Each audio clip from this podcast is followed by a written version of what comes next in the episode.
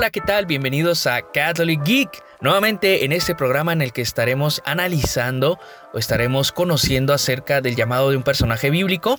Y el día de hoy estaremos hablando de Isaías, este personaje que apareció en la Semana Santa, sobre todo con los famosos cánticos del siervo de Yahvé y que, bueno, pues es necesario que conozcamos. Algunos de pastoral vocacional o que han ido a círculos vocacionales o que han ido a algún retiro, pues muy seguramente ya escucharon este pasaje o ya eh, han estado en contacto con este profeta, del cual es muy conocida la frase de aquí estoy, envíame.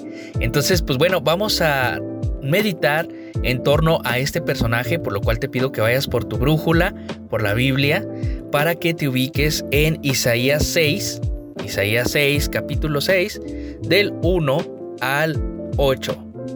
Ahí nos vamos a ubicar en nuestra Biblia, Isaías 6 del 1 al 8, y vamos a comenzar con el texto.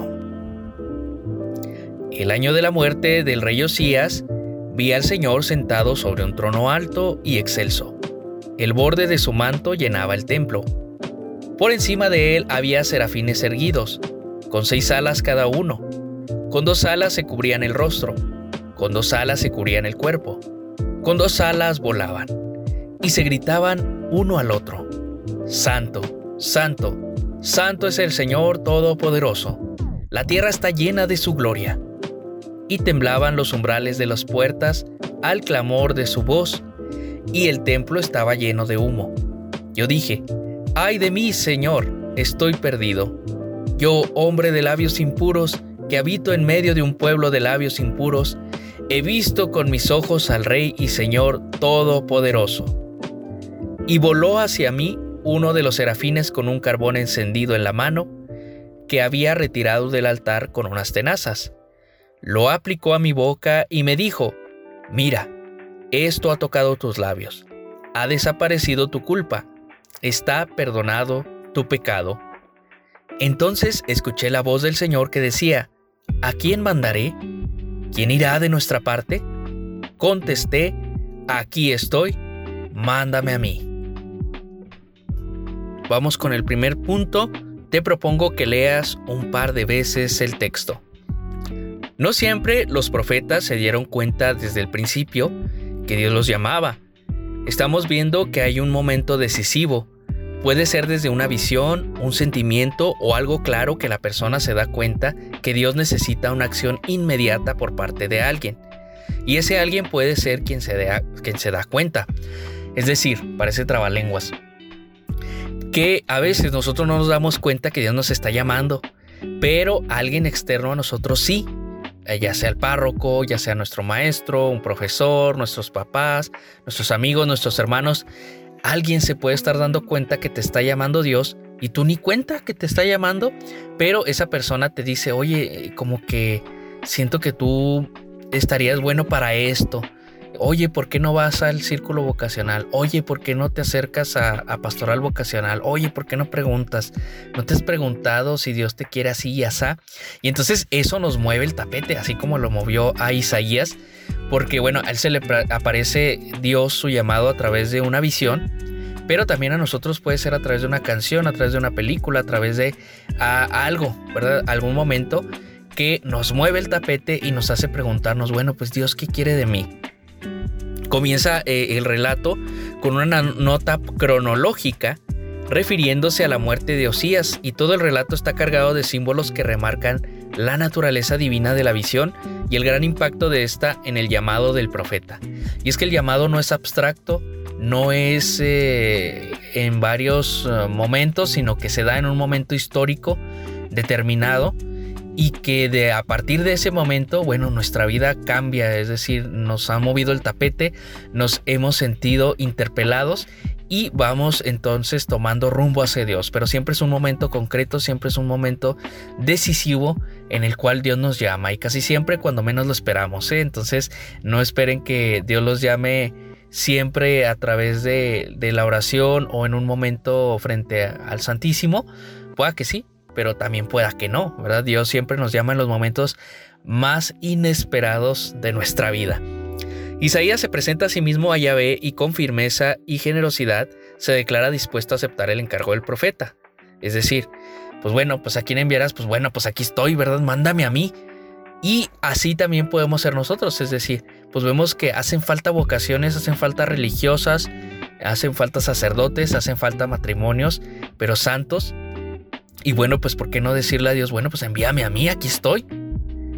Pues podemos tener miedo o podemos poner excusas como Isaías, pero aguas con las excusas que pones porque Dios las soluciona. Mira Isaías que decía que era un puro, un impuro de labios y bueno, pues le quemó la boca con un carbón. Entonces, aguas con lo que, con la excusa que le pones a Dios. 2. Meditación. Vamos primero con esto y pregúntate. Ante necesidades concretas, Dios llama a personas concretas, a que den soluciones concretas en su nombre. La vocación de Isaías nos hace pensar que hay muchas necesidades en las que Dios nos llama concretamente, sobre todo en esta pandemia, en esta situación en la que estamos viviendo. ¿A qué me llama Dios en mi familia? ¿A qué me llama Dios en mi parroquia? Ahorita a distancia, luego ya mm, cuando reanudemos el culto en las parroquias, pues bueno, ¿qué me pedirá Dios? porque es necesario preguntarnos esto a través, a raíz de esta, de esta enfermedad, de este virus, ¿a qué me llama Dios? ¿A qué necesidades concretamente me está llamando? Más que dejarnos llevar por todos los signos de la presencia de Dios, entendamos la parte central. Cuando Dios dice, ¿a quién enviaré? ¿Quién irá de nuestra parte? ¿Te has planteado que el Señor sigue necesitando enviar de su parte para anunciar a los demás su palabra? Pues si no, ¿quién? Hay que plantearnos. O sea, no, no, no estamos de bonitos, no recibimos el, el bautismo para, para llamarnos cristianos de bonitos o para afiliarnos a un partido, no. Es al contrario. ¿Cuál es tu reacción ante la llamada de Dios? ¿Estás disponible? ¿Podrías decirle tú también como Isaías, aquí estoy, envíame a mí? ¿Vas entendiendo a dónde te envía el Señor? No necesariamente debe ser un lugar, puede ser una cultura, un grupo humano que tal vez está necesitando la palabra de Dios. Por ejemplo, a, los migrantes, los enfermos, los encarcelados. Y no te asustes si no comprendes inmediatamente todo el camino. Piensa que lo importante ahora es decirle sí al Señor. Recuerda que Dios no elige a los capacitados, sino que capacita a los que Él elige. Oración. Y con estas ideas, contéstale a Dios en oración. Señor, hoy veo muchas necesidades, sobre todo muchas personas que conozco y me rodean, que no viven de acuerdo a los valores que nos ha mostrado en tu palabra. Señor, el miedo a veces me paraliza y por no quedar mal con los demás no tomo la decisión correcta. Estoy completamente convencido de escuchar tu voz. Sé que necesitas un mensajero. Quiero ponerme a tu disposición. Sabes que no soy perfecto, sabes que tengo muchas ausencias, pero tú necesitas un mensajero. Tú me necesitas. Y aunque no comprenda cómo tú me necesitas, hoy lo acepto. Mi oración es la misma del profeta Isaías. Aquí estoy, Señor, envíame a mí. Acepto las consecuencias. Tú ven conmigo e ilumina mi camino. Amén. 4. Contemplación. Quédate con una idea especial. Dale vueltas a esa idea. Aquí estoy, Señor. Envíame a mí. Aquí estoy, Señor. Envíame a mí. Acción. Por último, proponte una meta para creerle a Dios y demostrar tu cambio. Ver con claridad un grupo humano y decididamente llevar la palabra del Señor allí. Por ejemplo, siento que me llama eh, la atención los enfermos, los encarcelados, los migrantes, eh, los niños eh, de la calle, mm, los ancianos, etc. eh, ubica pues dónde crees que Dios te llama, que te llama la atención y dónde puedes llevar la palabra.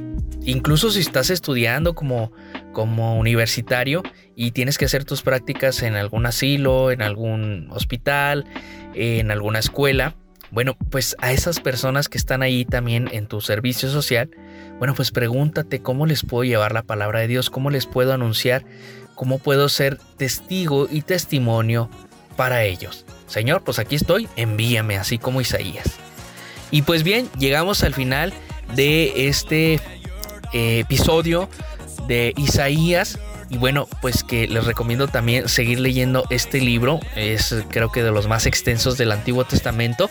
Pero vale la pena leerlo, sobre todo porque es un gran profeta que nos enseña pues a siempre estar dispuestos ante la llamada de Dios y ante la misión de Dios. Bien, pues mi nombre es David Hernández, esto fue Catholic Geek, nos vemos la próxima.